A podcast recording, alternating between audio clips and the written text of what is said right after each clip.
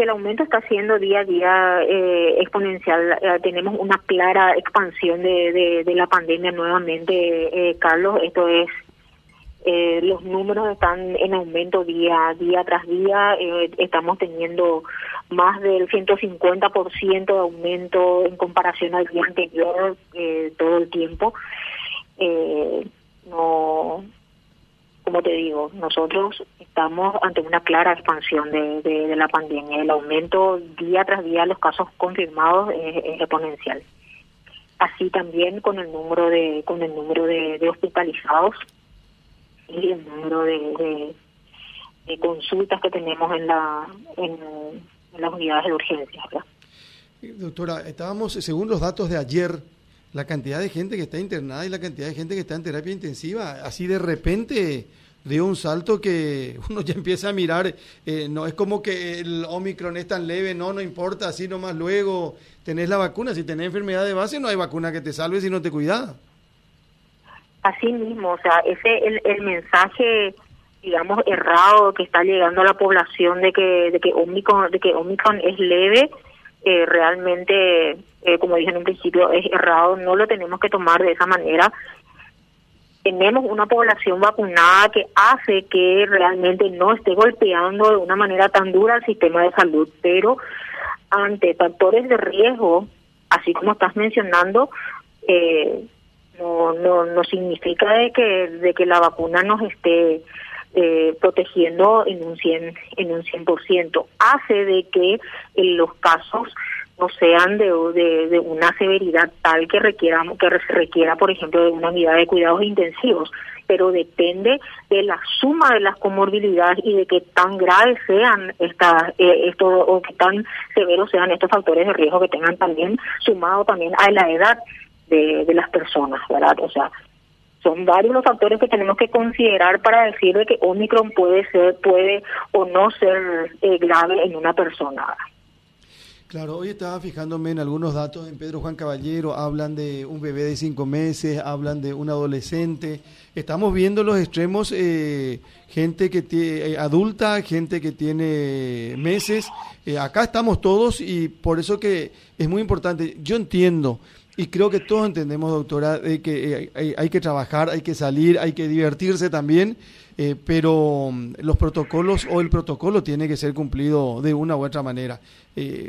Totalmente, totalmente, Carlos. O sea, eh, si bien es cierto de que tenemos una, una población eh, muy importante eh, vacunada, pero no significa esto que tengamos que dejar de lado las medidas no farmacológicas, ¿verdad? O sea, nosotros tenemos que seguir utilizando el tapabocas, tenemos que seguir respetando el distanciamiento físico, tenemos que seguir respetando el no compartir el tereré, en, en, evitar las, las aglomeraciones innecesarias.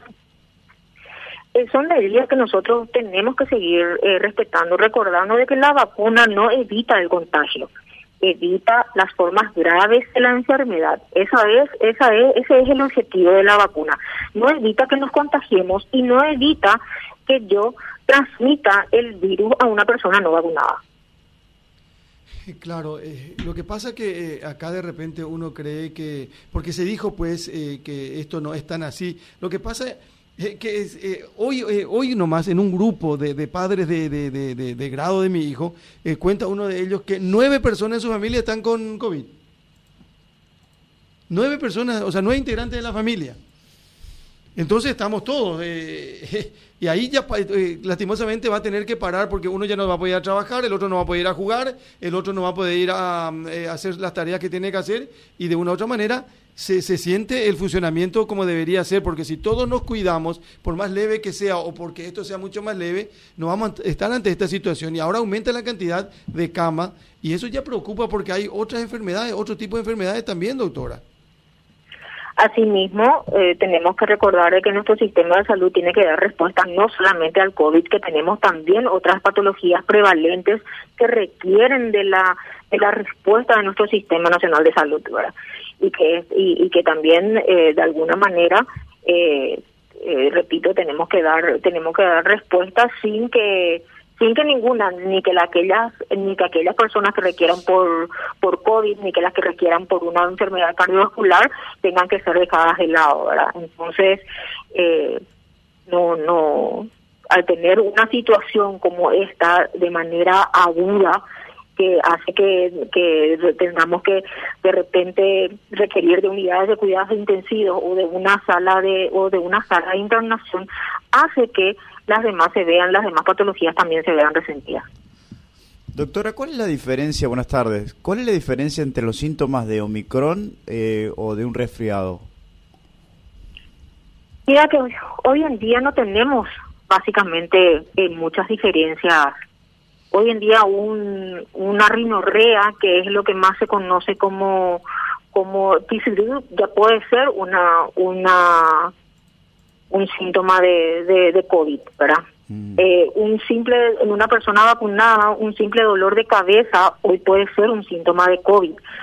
El, el hecho de que nos pique nada más la garganta hoy puede ser un síntoma de COVID. Por eso es de que ante el menor síntoma hoy tenemos que consultar. Mm. O sea que siempre se supone, suponete te duele la garganta que ya es COVID. Hoy un síntoma de dolor de garganta o inclusive como te digo de escosor que es el, que, el famoso me pica la garganta, eso ya es un síntoma de COVID y hay que consultar. Ok. Eh, ¿Qué pasó con el dengue? Sí, dengue tenemos, tenemos eh, notificaciones, muy pocas confirmaciones.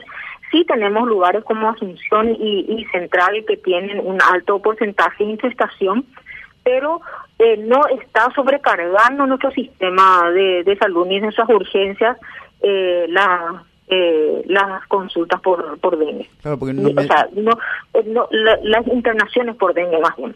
No, porque nos llama la atención que el dengue, ¿vos lees alguna noticia de dengue? No se, no se leen noticias de dengue. No hay mucho. Tanto como, como COVID, ¿no?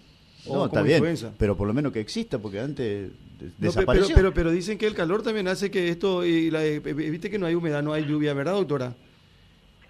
Sí, eh, recordemos que las lluvias hacen de que aumenten eh, los criaderos, ¿verdad? Eh, entonces eso hace que que tengamos mayor infestación y, y, mayores mayor cantidad de aegypti que hace que aumenten las infecciones por dengue pero por el momento como no estamos teniendo eso o sea la sequía por de alguna manera está contribuyendo a que no estemos teniendo una epidemia de por dengue en este momento ahora. Doctora y qué pasa con las vacunas no llegaron al final las vacunas desde el Brasil para los niños estamos eh, estamos esperando la, la, la confirmación verdad son trámites eh, digamos, administrativos o burocráticos eh, de nuestro de nuestro par eh, de, Brasil que están terminando y nos estarían confirmando a fines de a finales de esta semana cuando estaríamos recibiendo. Sí, esta donación de 500 mil dosis estaba prevista para el sábado, viernes, sábado o menos, se postergó. creo que Anvisa es la que resuelve esto, ¿verdad? En el Brasil. Sí, eh, Anvisa tiene que estar dando la autorización para que puedan ellos eh, exportar del país eh, la, las vacunas de, de, de Coronavac. ¿Y eso es lo que falta? Eso es lo que falta, sí.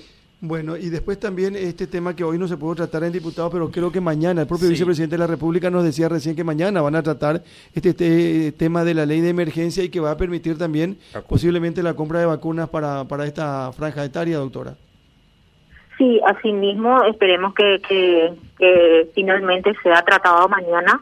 Eh, nosotros estamos esperando la aprobación de la misma porque nuestra ley de, de vacunas eh, para poder adquirir las vacunas de COVID y también las de fondos COVID para, para poder finiquitar el convenio con los sanatorios privados, está sujeta a la aprobación de la ley de emergencia.